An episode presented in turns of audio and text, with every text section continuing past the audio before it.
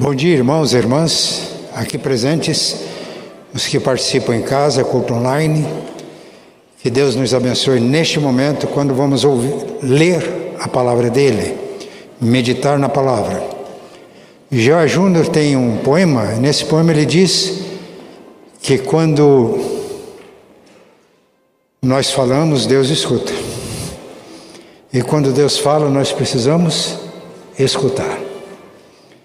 Vamos nos aquietar, abrir o coração e a mente para a leitura da palavra de Deus. Livro de Atos, capítulo 1. Atos, capítulo 1, a partir do versículo 1. A tradução é NVI. Em meu texto anterior, Teófilo, escrevi a respeito de tudo que Jesus começou a fazer e a ensinar, até o dia em que foi elevado aos céus, depois de ter dado instruções por meio do Espírito Santo aos apóstolos que havia escolhido. Depois do seu sofrimento, Jesus apresentou-se a eles e deu-lhes muitas provas indiscutíveis de que estava vivo Apareceu-lhes por um período de quarenta dias, fazendo-lhes, falando-lhes acerca do reino de Deus. Certa ocasião, enquanto comia com eles, deu-lhes esta ordem: Não saiam de Jerusalém, mas esperem pela promessa de meu Pai, da qual lhes falei, pois João batizou com água mas dentro de poucos dias vocês serão batizados com o Espírito Santo. Então os que estavam reunidos lhe perguntaram: Senhor, é neste tempo que vais restaurar o reino a Israel?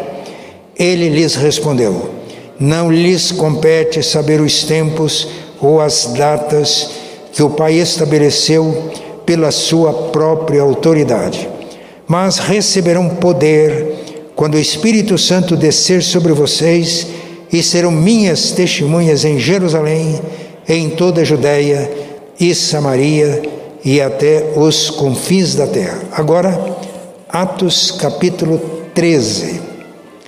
Atos capítulo 13. Na igreja de Antioquia havia profetas e mestres. Barnabé, Simeão, chamado Níger, Lúcio de Cirene, Manaém, que fora criado com Herodes, o tetrarca, e Saulo. Enquanto adoravam o Senhor e jejuavam, disse o Espírito Santo: Separem-me, Barnabé e Saulo, para a obra a que os tenho chamado. Assim, depois de jejuar e orar, impuseram-lhes as mãos e os enviaram. Enviados, pois, pelo Espírito Santo, desceram a Seleucia e dali navegaram para Chipre. Pai, pedimos que tu abras o nosso entendimento para as Escrituras, para que não seja mera letra, mas que o Espírito Santo vivifique a tua palavra em nós, para que ela produza resultados. Em nome de Jesus. Amém. Irmãos, neste ano nós temos um tema: crescimento em Cristo. Já vimos que esse crescimento é qualitativo, o nosso relacionamento pessoal. E nesse crescimento nós crescemos na graça e no conhecimento de Jesus. E o alvo desse crescimento é a plenitude da estatura de Cristo. A pergunta é essa: quando é que a gente chega a essa estatura da plenitude de Cristo? Os irmãos já percebem que enquanto vivermos aqui na terra, nós estamos crescendo. Quem para de crescer não estaciona, decresce. Então, todos nós somos orientados, instruídos pela palavra para termos esta disposição de crescimento em Cristo seguindo a verdade em amor. Esse crescimento é orgânico. Quando nós crescemos na comunhão, unidos em Cristo, que é a cabeça, na diversidade de dons, e na mutualidade dos dons, quando nós nos edificamos mutuamente e nos fortalecemos para vivermos a vida cristã e para sermos é, bênçãos também onde Deus nos coloca. Outro crescimento que já vimos em mensagens anteriores é o crescimento quantitativo. Quando exercemos a influência de sal da terra e luz do mundo, testemunhamos Jesus e levamos pessoas a se tornarem discípulos de Jesus. Já fizemos algumas mensagens sobre Atos 1:8. Nesta manhã vamos refletir extraindo algumas lições dos textos lidos para nossa edificação. E a mensagem é essa: que todos nós somos missionários. E somos missionários na nossa geração. E na nossa geração, Deus mostra qual é a amplitude da nossa missão. Vocês vão receber, vão ser revestidos com o poder do alto ao descer sobre vocês o Espírito Santo, foi a promessa de Jesus antes do Pentecoste, e serão minhas testemunhas tanto em Jerusalém como em toda a Judéia, Samaria e até os confins da terra. Isso não significa que a gente pense assim, bem, primeiro vamos evangelizar a nossa Jerusalém, a nossa Curitiba depois de termos concluído a evangelização de Curitiba, vamos evangelizar Samaria, que são grupos que precisam, são grupos mais ou menos marginalizados na cultura e precisam de estratégias próprias para que sejam alcançados. Bem, já alcançamos todos os samaritanos, agora vamos para a nossa Judéia, o nosso país. Ah, concluímos a evangelização do Brasil, então vamos agora até os confins da terra. Não. Jesus disse que a gente faz essas coisas ao mesmo tempo. E sereis minhas testemunhas tanto em Jerusalém, como em toda a Judéia e Samaria e até os confins da terra. E quando chegamos a Atos capítulo 9, versículo 31, nós temos a informação de que a igreja tinha paz em Jerusalém, em toda a Judéia, Samaria e Galiléia. Ao lermos Atos do capítulo 1 até o capítulo 9, nós percebemos que naquela geração a Jerusalém foi alcançada porque começou de Jerusalém. Os irmãos se lembram, numa mensagem que pregamos, vocês são testemunhas destas coisas e devem testemunhar a todas as nações, começando de Jerusalém.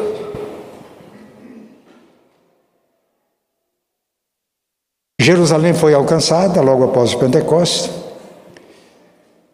No capítulo 8, Filipe, que foi eleito para exercer funções diaconais na igreja, alcançou Samaria. Quando chegamos em Atos capítulo 9, o ministério de Pedro, no final do capítulo, alcançando a ressurreição de Dorcas, a cura de um paralítico e muitas pessoas se convertendo. Galileia, que foi a terra de Jesus, está ao norte da Judéia, Samaria está no meio. Quando chegamos em Atos 9, 31, toda essa região tinha sido alcançada.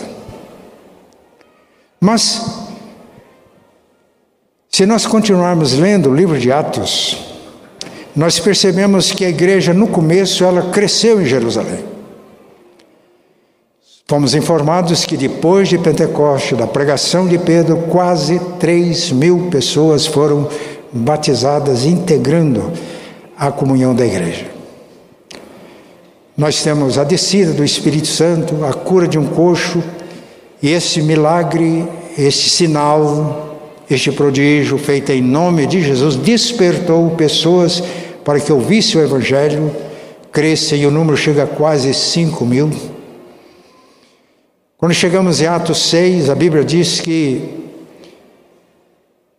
Estevão dava um testemunho poderoso, e depois que a igreja resolveu aquele problema da murmuração, da reclamação, da demanda, das viúvas estavam sendo esquecidas na distribuição diária, crescia a multidão dos que criam e muitos sacerdotes obedeciam à fé. Vem então o martírio de Estevão. E quando chegamos no capítulo 8, somos informados que houve uma grande perseguição da igreja. Nessa ocasião em que Estevão deu aquele vigoroso testemunho, a reação à morte de Estevão, e todos foram dispersos, exceto os apóstolos.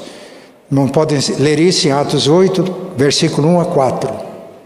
E os que foram dispersos iam por toda parte pregando o Evangelho. E Filipe, um dos diáconos também de Jerusalém, eleitos no capítulo 6, foi até Samaria. Ele não apenas propagava com as palavras, mas o Senhor confirmava a pregação com sinais, e muitos creram, foram batizados, e houve grande alegria naquela cidade o Evangelho alcançando Samaria. Mas chegamos no capítulo 10, é a, é a oportunidade dos gentios. Respondendo às orações de Cornélio, Deus envia Pedro à casa de Cornélio em Cesareia, e Pedro proclama a palavra. Cornélio já tinha reunido seus parentes e amigos íntimos e antes que Pedro terminasse a pregação, nem foi preciso fazer apelo, as pessoas estavam falando em línguas, profetizando, uma evidência clara de que tinham crido em Jesus e recebido o dom do Espírito. E Pedro então orientou para que todos fossem batizados. Começa o evangelho entre os gentios e Paulo e Pedro como que inaugurando isso. E quando chegamos no final, aliás, no Atos 11, nós temos a informação. E os que foram dispersos por causa da perseguição que sobreveio à igreja, com o martírio de Estevão, os que foram dispersos pregavam a palavra só judeus. Alguns alcançaram alguns lugares que pregavam também aos gregos. Por fim chegaram a Antioquia, aquela cidade ao norte da Palestina. Nós não temos o nome desses missionários, eram anônimos. E o texto diz que a mão do Senhor estava com eles. E muitos se converteram ao Senhor. E a igreja em Jerusalém, tendo essas notícias, enviou Barnabé para consolidar a obra. E a Bíblia diz que com o ministério de Barnabé, muitas pessoas se uniram ao Senhor porque era homem bom, cheio do Espírito Santo e de fé. E o seu ministério, consolidando o trabalho, fez com que surgisse em Antioquia da Síria uma igreja forte e vigorosa.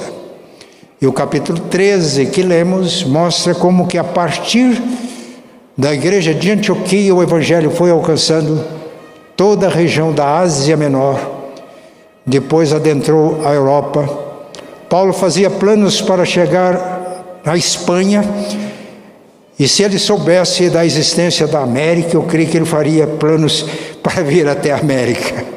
Esse era o Paulo, o apóstolo. Meus irmãos, eu fiz esse relato, esse resumo de Atos para mostrar que a grande comissão não foi dada só aos apóstolos aqueles que ensinam assim. Percebemos com clareza que é dada a toda a igreja. Isso ficou claro quando houve a dispersão dos irmãos em Jerusalém, todos foram dispersos, exceto os apóstolos. E essa expansão missionária que alcança os gentios foi feita por missionários anônimos, nós não temos os nomes deles no livro de Atos eles com certeza estão registrados no céu. Isso mostra que todos nós somos missionários e somos missionários para a nossa geração. Testemunhas tanto em Curitiba como no Brasil, alcançando grupos marginalizados e até os confins da terra na nossa geração. Nós ouvimos hoje um testemunho, informações da Tati, envolvida com a obra missionária, os irmãos perceberam no testemunho, na informação de que há visão mundial. Treinam-se pessoas para não apenas alcançar onde estão, mas alcançar o mundo. A igreja local precisa ter essa visão missionária. Somos testemunhas aqui em Curitiba, somos testemunhas ali e acolá, participando da obra de Deus ao mesmo tempo na nossa geração. Em maio de 2019, eu tive a oportunidade de ir com a Eloá à Albânia, nas igreja fundada pela missionária Nájua, que era membro da nossa igreja de Londrina. Nájua, quando se converteu, ela disse que ouviu de uma maneira muito clara: Albânia ela estava percebendo que era um chamado missionário, mas crente nova, converteu-se numa comunidade muito simples em São Paulo. Ela achava que Albânia era o nome de algum país africano. Com o tempo ela foi se instruindo, se preparou, não conseguiu na época entrar na Albânia, era um regime fechado, ficou em Kosovo. Quando Deus abriu as portas, foi para a Albânia, já tinha plantado uma igreja em Tirana, capital, e uma igreja numa cidade ligada a Tirana, como São José dos Pinhais, ou Pinhais, né? Pinhais, são ligados aqui na região metropolitana de Curitiba. A primeira igreja já tinha liderança nacional, eu fui na segunda igreja. O pastor da igreja, uma pessoa que se converteu com ela. O primeiro pastor nacional já era missionário na Grécia, e a minha intérprete foi uma jovem recém-formada em medicina que aprendeu português com a missionária. E eu fiquei encantado como ela traduzia. Eu percebia que ela conseguia traduzir não apenas vocábulos, mas transmitir emoção. E eu fiquei encantado com o trabalho da Débora. Eloá e eu tivemos a oportunidade, a rica oportunidade, de ficar na casa da Nájua durante uma semana. À noite eu ministrava para a liderança da igreja. Ela pediu para que eu falasse sobre exegese, sobre hermenêutica e um pouco de noção de homilética que ela queria preparar o brejo. São todas matérias técnicas. Eu não sou mestre nessas coisas, mas aceitei o desafio. Eu pedia para que pedi que Deus me desse uma estratégia. Então eu trabalhei essas questões usando textos bíblicos. E num determinado momento, quando eu terminei uma aula, aplicando todas essas coisas no texto bíblico, eu pedi para que um rapaz que tinha terminado o mestrado em Portugal orasse. Ele estava com a voz embargada, estava profundamente tocado. Aí olhei para a Ilona, Elona, né, a minha intérprete, ela falou: Pastor, eu estou me segurando aqui. Eu vi uma liderança extremamente motivada, principalmente a Eló continua trocando mensagens com o pastor dessa igreja. A Nájua já foi, está na glória.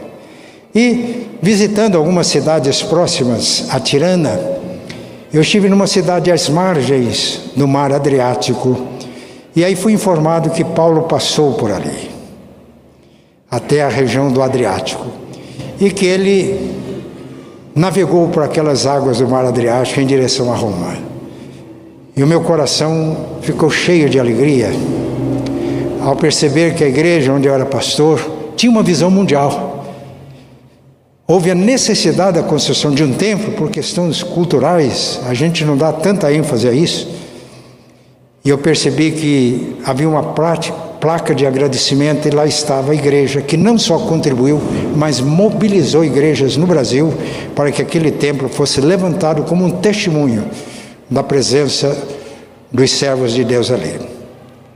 Então, meus irmãos, eu quero destacar desses textos lidos algumas lições bem simples.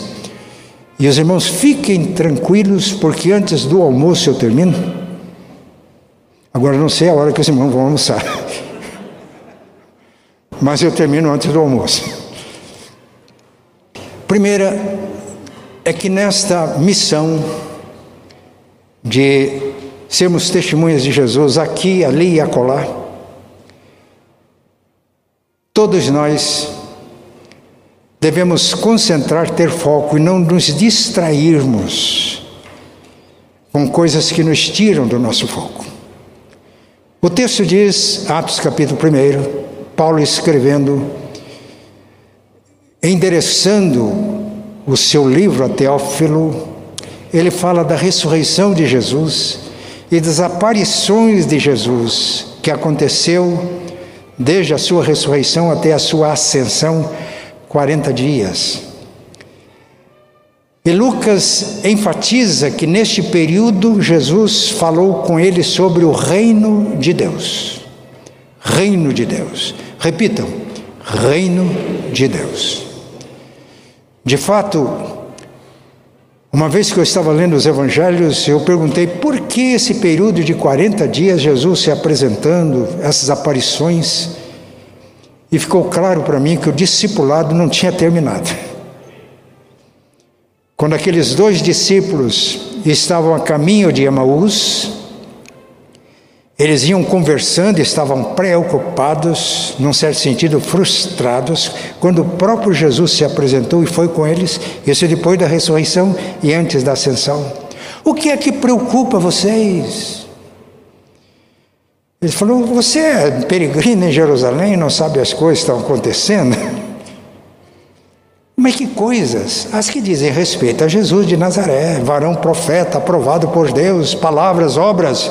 E nós esperávamos que fosse ele que deveria restaurar o reino a Israel. Esperávamos. Não esperamos mais porque ele foi crucificado, morto. É verdade, algumas mulheres falaram que o viram vivo, mas está difícil para acreditar nisso. E o texto diz que Jesus completou o discipulado. Vocês são nessos e tardos de coração para entender tudo que as Escrituras ensinaram. Porventura não convinha que o Cristo padecesse, morresse, fosse ressuscitado e entrasse na glória. E percorrendo pelas Escrituras, a lei, Moisés, profetas, demais escritas, expunha-lhes o que a seu respeito constava em todas as Escrituras. Eles estavam preocupados com a restauração do reino de Israel. Mas Jesus deixa claro que é muito mais amplo. E o tema dele, informa Lucas, nesses 40 dias foi reino de Deus, não foi reino de Israel, reino de Deus. O mesmo acontece com os discípulos no mesmo dia da ressurreição. Os discípulos que estavam numa casa com as portas fechadas com medo dos judeus, ele se apresenta no meio deles, eles ficam alegres ao verem o Senhor. Jesus diz: Paz seja com vocês. Assim como o Pai me enviou, eu envio vocês, enfatizando a missão. Soprou sobre eles e diz: Recebam o Espírito Santo. O cumprimento pleno disso aconteceria no dia de Pentecoste. Então, esse texto nos ensina que todos nós precisamos ter foco. Não ficar preocupados com especulações escatológicas. Jesus vai voltar, o arrebatamento vai ser antes da grande tribulação. E às vezes gastamos tintas para estabelecer épocas e estações, mapear o futuro. O que é que Jesus disse quando os discípulos perguntaram: Senhor, o Senhor está dizendo que vai derramar o Espírito Santo, vamos ficar cheios de poder. É nesse tempo que vais restaurar o reino a Israel. Não compete a vocês saber épocas ou estações que o Pai reservou para a sua exclusiva autoridade, mas vão receber poder ao descer sobre vocês o Espírito Santo e serão minhas testemunhas tanto em Jerusalém como em toda a Judéia, Samaria e até os confins da terra. Então, meus irmãos, que Deus nos ajude para que nós não fiquemos distraídos com questões secundárias e esqueçamos da missão, que é ser testemunha de Jesus, desde onde estamos até aos confins da terra. Outra lição que quero deixar nesses textos lidos é que se todos nós não devemos nos distrair com questões secundárias que nos afastam do foco da nossa missão, a Bíblia ensina, Atos ensina que todos são revestidos de poder para cumprir essa missão. Jesus determinou que não se ausentassem de Jerusalém, o lugar mais difícil para dar testemunho, porque ali Jesus foi preso, foi maltratado, morto, mas ressuscitou, ascendeu aos céus. Determinou que permanecessem ali fossem revestidos de poder, porque o testemunho começaria ali, onde estavam. E quando continuamos lendo o livro de Atos, a assembleia compunha de cerca de 120 pessoas. Jesus ministrou a multidões. Mas aqueles que se comprometeram com Jesus e que formou aquele que nós chamamos de massa crítica da igreja, foram 120. 120 que obedeceram a ordem de Jesus e permaneceram. Atos diz que depois da ascensão de Jesus, eles reuniram-se no cenáculo, que era cômodo de uma casa, não era o templo de Jerusalém e diz quem estava lá: os apóstolos, Maria, os irmãos de Jesus. Em Atos 1,14, cerca de 120. Atos 2, ao cumprir-se o dia de Pentecostes, estavam reunidos no mesmo lugar.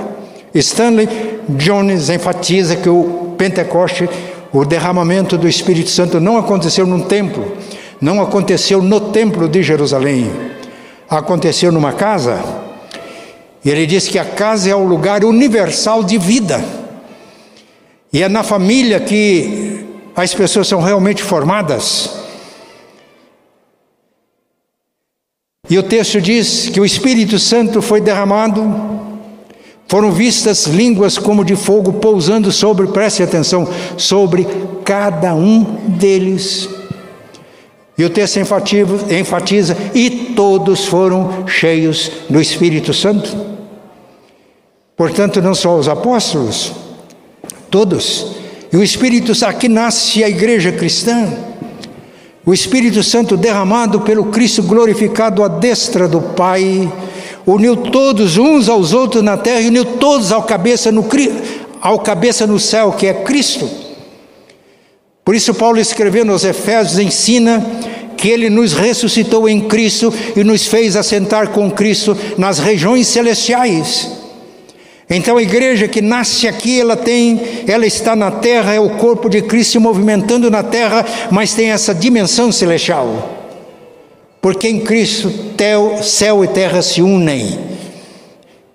E a partir dessa comunidade, dessa congregação, dessa massa crítica de 120, o evangelho se expandiu.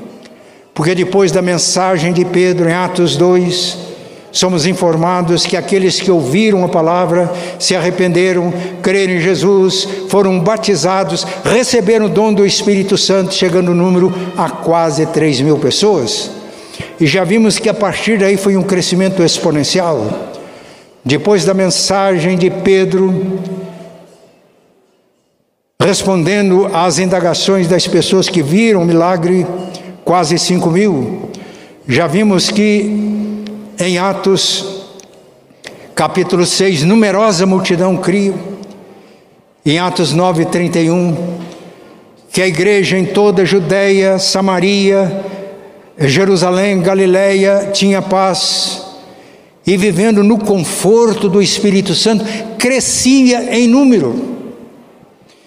Em Atos 2,47 está escrito que, vivendo como uma comunidade do Espírito Santo, a cada dia acrescentava-lhes o Senhor os que iam crendo.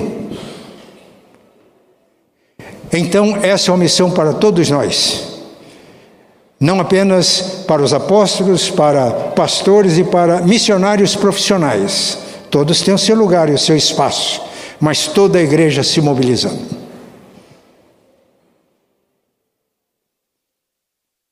Mas outra afirmação que eu gostaria de fazer é que todos são enviados. Todos são enviados. Todos são chamados e enviados. Jean-Jacques Fonalme, ele costumava dizer que o batismo é a nossa ordenação para o ministério. Todos nós somos chamados para ser ministros de Deus e para ser, sermos testemunhas de Jesus.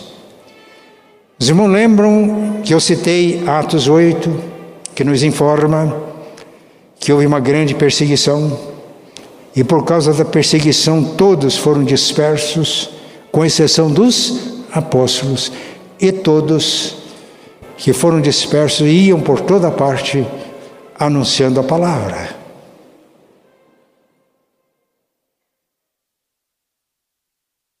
Foi necessária uma perseguição para que a igreja se dispersasse. O Pentecoste faz um contraponto a Babel. Em Babel, as pessoas queriam construir uma torre que da terra chegasse aos céus, e o objetivo era esse: para fazer célebre o nosso nome e para que não sejamos espalhados pela terra, como foi a ordem de Deus dada a Noé na aliança que fez com ele.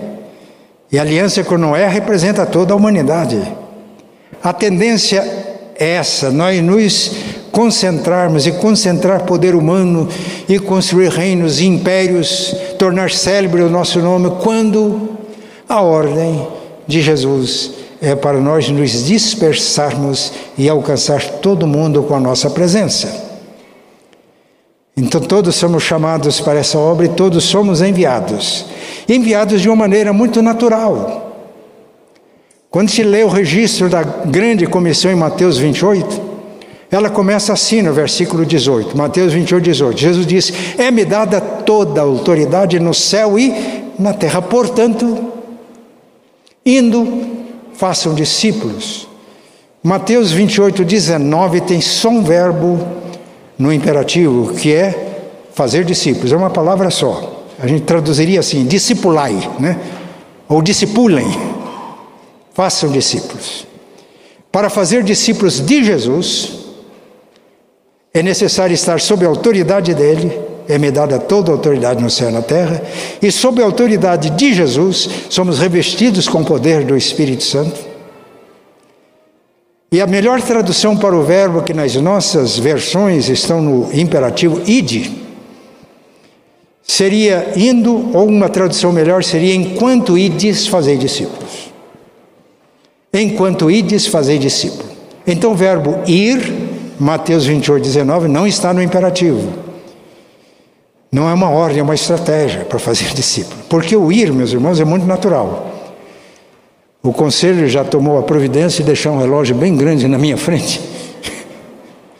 Eu estou vendo que quase meio-dia. Né? Fiquem tranquilos que eu prometi terminar a mensagem antes do almoço. Bem, quase meio-dia. Hoje nós estamos todos aqui reunidos, prestando culto a Deus. Eu pergunto, e amanhã, onde é que vocês estarão? Podem pensar onde vocês estarão, nesse horário, na parte da manhã. Muitas irmãs estarão em casa, né? mas elas se movimentam dentro de casa aquelas irmãs que vão lá ver o filho e cuidar do filho, aquelas irmãs que vão lá preocupar cuidar da netinha, da bisneta, né, presbítera Ana Maria. Elas estão se movimentando às vezes para alguma providência na casa, as irmãs que exercem profissões, é, atividades fora do lar, estão lá nas suas ocupações, os irmãos. Então, enquanto ides, enquanto estamos indo, vamos fazer discípulos. Este é o sentido que envolve todos nós. Então, é mais uma estratégia do que uma ordem. A ordem é fazer discípulos. Se a gente vai e não faz discípulos, nós não cumprimos o objetivo de Jesus na grande comissão. E fazer discípulos dele. Não meus discípulos. Discípulos de Jesus. Fazer discípulos, então todos nós estamos indo proclamando, testemunhando, e aqui as pessoas se convertem, devem ser integradas na comunhão. Então vem a segunda estratégia, batizando. E aqui não significa apenas uma cerimônia de batismo, mas todo um processo de integração dos recém-convertidos na comunhão do povo de Deus. Por isso que eu falei no crescimento orgânico. Integrados na comunhão do povo de Deus, no corpo vivo de Cristo, Assim como o corpo tem muitos membros, temos muitos dons, diversas funções, servimos uns aos outros, nos edificamos, nos fortalecemos para cumprirmos a missão. Então, meus irmãos, uma igreja acolhedora, Uma igreja que não apenas realiza uma cerimônia de batismo que é importante, significativa, mas que integra os recém-convertidos na comunhão para que eles cresçam organicamente e se fortaleçam para cumprir a sua missão no mundo. E a terceira estratégia é ensinando, isto é, capacitando os que se integram para que também não apenas sejam discípulos, mas também façam discípulos de Jesus, e assim o ciclo discipulado que começou com ele chega até nós e na nossa geração nós temos essa responsabilidade de dar prosseguimento a isso.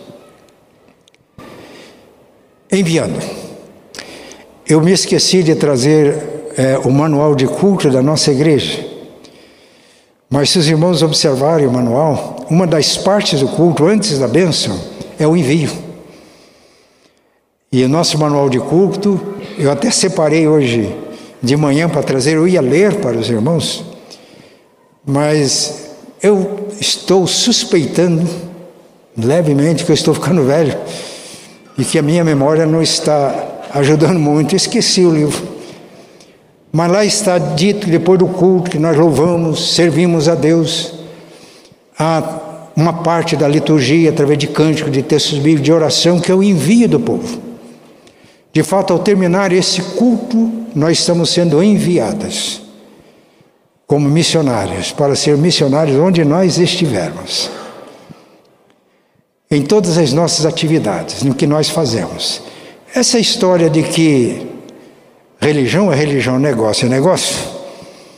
Domingo tudo certo, somos santos na igreja, prestando culto, mas durante a semana é diferente, porque o mundo é terrível, ele é bravo. O senhor não sabe, pastor, o mundo é mau.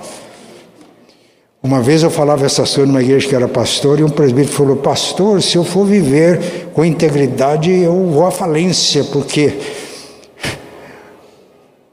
os que trabalham no meu ramo não fazem assim, eu não, não consigo a concorrência. Eu olhei para ele e falei: Irmãos, a Bíblia diz que o justo viverá da fé. Honre a Deus com a sua fé, que Deus vai te honrar. E você pode ser íntegro como comerciante, e aí sim ser uma testemunha forte do Evangelho. Então, terminando esse culto, os irmãos estão sendo enviados. Na irmã Malha, a irmã está sendo enviada. Amanhã tem o seu campo missionário. Hã? O Paulino tem dele. O Paulino já está aposentado, mas ele tem a área missionária dele. Não é assim? O Bernardo tem a sua área missionária. Terminado o culto, Bernardo, você está enviado. Estamos enviando você. Jesus está enviando. Porque quando chega em Atos 13, a liderança da igreja estava adorando a Deus e jejuando. Quando o Senhor disse: Separe a Barnabé e a Saulo para a obra que os tem chamado. Agora sim, agora é um chamado mais específico. E não foi Paulo que se apresentou dizendo: Deus me chamou, vocês me deem apoio. Foi a liderança da igreja que, adorando a Deus, jejuando, veio discernimento. Eles chamaram a Paulo, impuseram as mãos, oraram e a igreja enviou. Agora sim, para uma obra mais específica de missões. E com essa obra também nós participamos como a igreja de Antioquia. Cada igreja local e a nossa igreja local tornando-se um centro de envio. Deus concedendo à liderança da igreja a graça de discernir os chamados, de apoiar e de enviar, porque depois da primeira viagem missionária, Paulo e os seus companheiros retornaram à igreja de Antioquia para prestar relatório do seu trabalho. E nós podemos colaborar enviando, podemos participar orando pelas pessoas.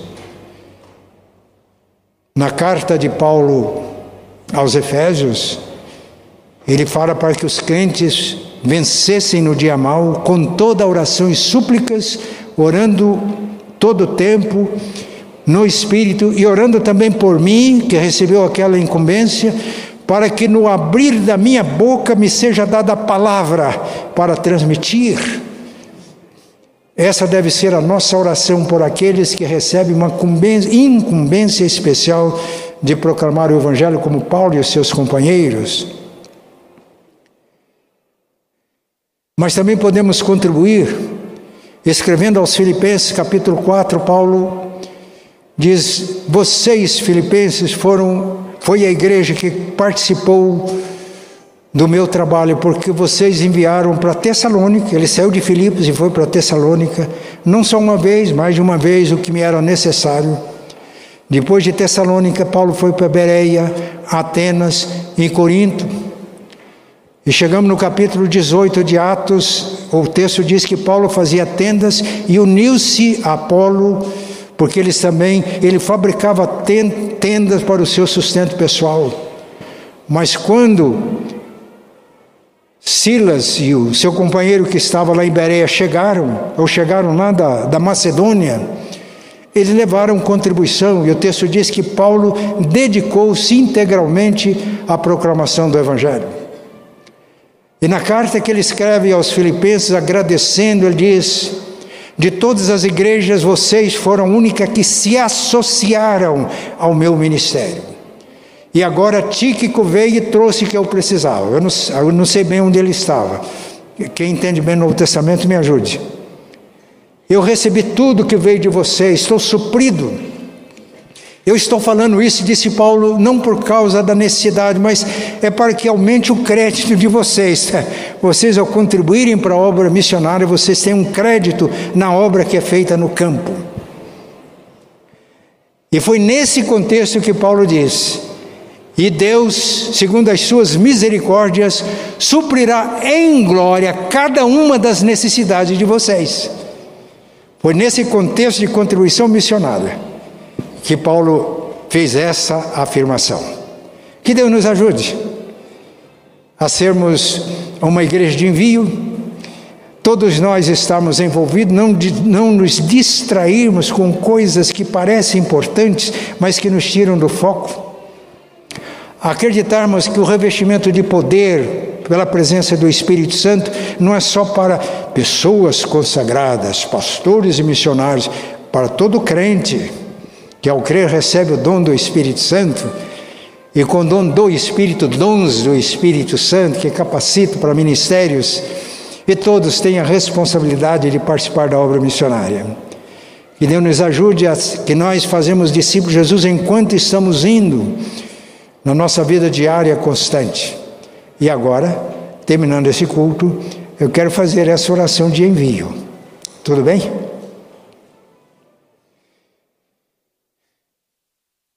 Isso ficou muito claro na minha mente enquanto eu preparava a mensagem. Essa semana foi meio corrido para mim. Eu não tive tempo de preparar melhor a liturgia. E o pastor Kleuber, que nos ajudou nisso, ontem teve o dia todo ocupado mas eu vou fazer a oração. Tem, tem hinos muito próprios para esse momento. Né? Por exemplo, eis os milhões que em trevas estão medonhas, jazem perdidos sem o Salvador. Ó quem irá novas proclamando que Deus em Cristo salva o pecador? Eis a voz divina clama, quem irá trabalhar? Ricos campos vos convido, hoje entremos para ceifar. Temos muitas músicas, textos, mas Vamos agora fazer uma oração. E quem entendeu e entende que a missão é com a gente, com todos nós, é a nossa e a nossa missão é sermos testemunhas de Jesus, com a amplitude que está em Atos 1:8. Jerusalém, Judéia, Samaria, até os confins da terra, Curitiba, Paraná, Brasil, grupos marginalizados e até os confins da terra. Naquela época que Lucas escreveu, eu achei que aqui era confim da terra, né? mas Deus sabe para nós o que é confim da terra, a nossa disposição, colocando nas mãos de Deus, para que Ele continue realizando a sua obra por nosso intermédio. A missão é de Deus. A comissão foi feita por Jesus. Ele nos comissionou, nos delegou competência para isso. A nossa parte é submissão para que Deus possa atuar por nosso intermédio. Era a compreensão de Paulo. Eu me glorie nas coisas de Deus e não ousarei dizer nada a não ser sobre aquilo que Cristo fez por meu intermédio, por palavras, palavras, obras, sinais, prodígios e pelo poder do Espírito Santo para levar os gentios à obediência de Cristo. Seja essa nossa disposição nos colocar nas mãos de Deus para que Ele possa fazer por nosso intermédio, como vimos no testemunho de Paulo. Vamos ficar de pé?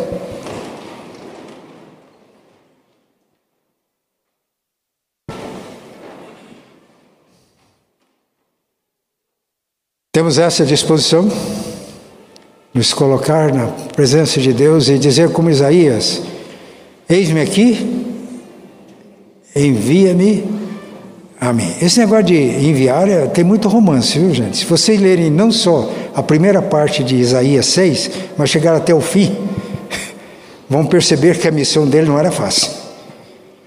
Então, nos colocarmos nas mãos de Deus, devemos estar realmente dispostos a Deus.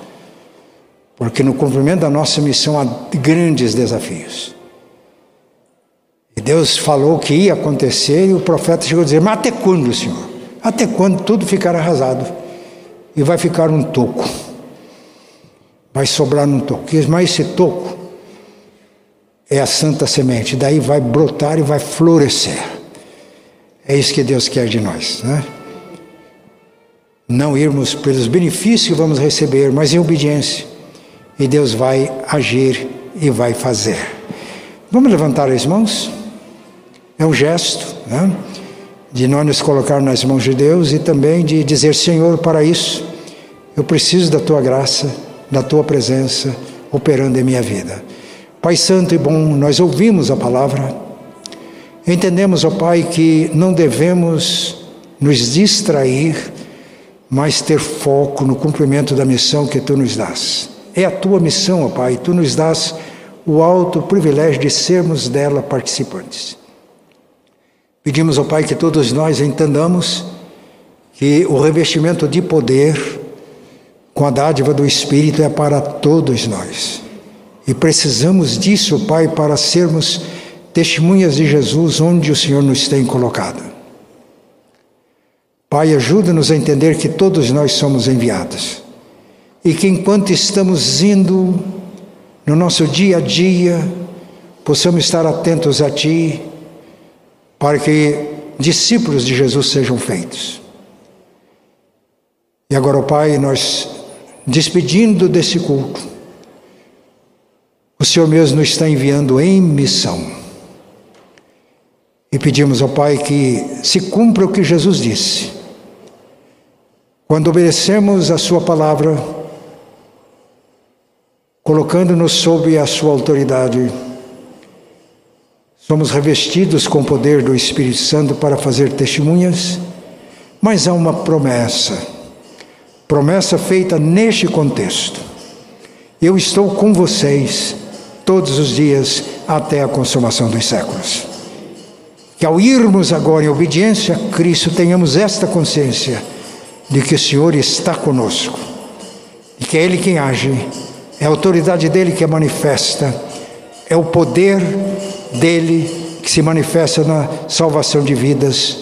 Então, Pai, a Ele, a Ti, ao Espírito Santo, ao Deus Trino, toda honra, toda glória e toda força, hoje e sempre. Amém. E a graça de nosso Senhor e Salvador Jesus, o amor de Deus, nosso eterno Pai, a comunhão e a consolação do Espírito Santo, estejam com todos hoje e sempre. Amém.